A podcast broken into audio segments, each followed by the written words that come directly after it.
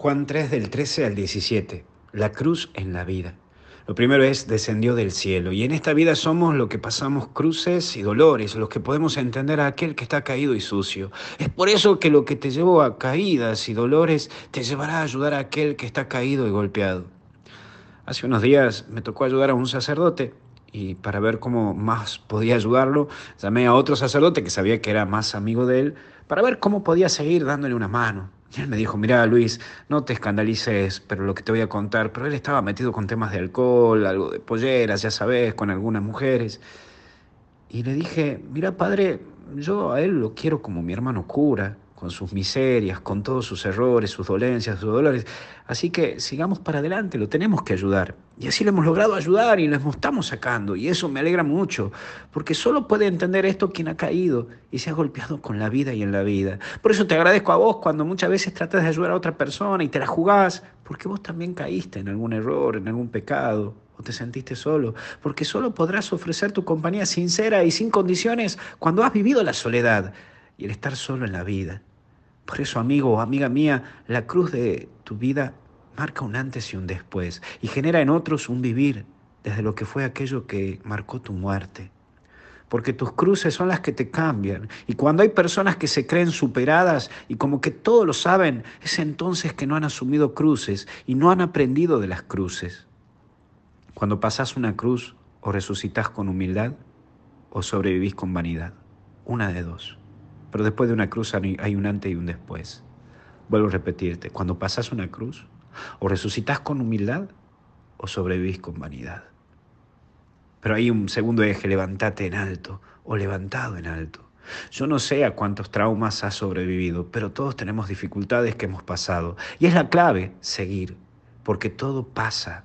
No dejes de mirar a lo alto porque la clave es que mires el objetivo y no de dónde saliste. Es mirar que tu vida tiene un todo y un sentido, incluso con los momentos de vacío, porque es aprender a convivir con el vacío que todos tenemos. Una cosa es tener momentos de vacíos en tu vida y otra cosa es que toda tu vida sea un vacío. No es lo mismo. Por eso mira lo alto, porque estarás en lo alto, pero sobre una cruz. Por eso si querés gloria, debes pasar la cruz. Si querés vivir eternamente, deberás antes morir. Si querés ganar, debes saber perder. Hoy repensa si querés lo alto y si estás dispuesto a la paga de llegar a eso alto. Y por último, amo tanto al mundo. Algo irónico que tenemos los cristianos, los católicos en nuestras paranoias de no pecar, no solo nos sirve que seamos conscientes de nuestro punto de pecaminosidad, sino que nos hace estar más atento al pecado. Me animo a decirte que algunos se ponen como obsesivos con el pecado. Todo el tiempo, ay, esto es pecado, padre, esto es pecado, pecado de acá, pecado de allá. Mire lo que usted acaba de decir es pecado. Usted acaba de escuchar un pastor evangélico, eso es pecado. Acaba de hacer esto, esto también es pecado. Y todo pecado y pecado y pecado.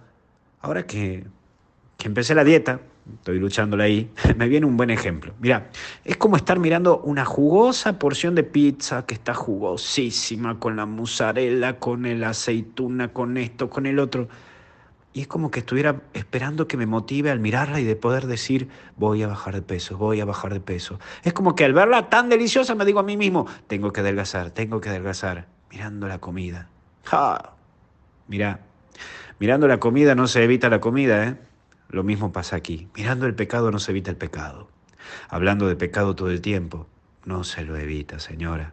No se lo evita, señor. Hoy se te habla de la gracia, de la gracia de Dios que viene a salvarnos. Así que salí de esa visión de todo el tiempo pecado y empecé a mirar la gracia. Hoy nos dice que Dios nos ama de una manera incondicional. Pero hay personas que también están todo el tiempo, tengo que ser santo, tengo que ser santo, ya el otro extremo. Pero es que una vez y en vez de aceptar lo que Jesús hizo, nos terminamos aferrando a nuestra santidad, nuestro intento, nuestro voluntarismo.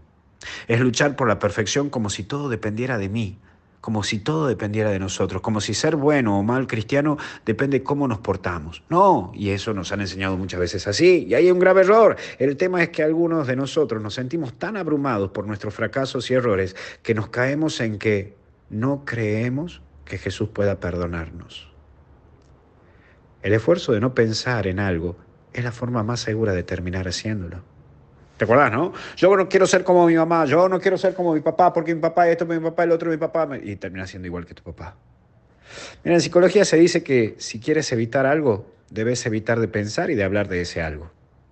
Abandona todo pensamiento sobre vos mismo y empieza a pensar cada vez más en Jesús. Volvete más consciente de Jesús y no de vos mismo.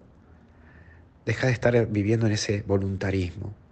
Si luchas contra tu pecado, no necesitas más fuerza de voluntad, sino más bien más Jesús en tu vida. Que Dios te bendiga y te proteja en el nombre del Padre, Hijo y Espíritu Santo. Y hasta el cielo no paramos. Un saludo grande a todos los salteños en el Día del Señor y Virgen del Milagro.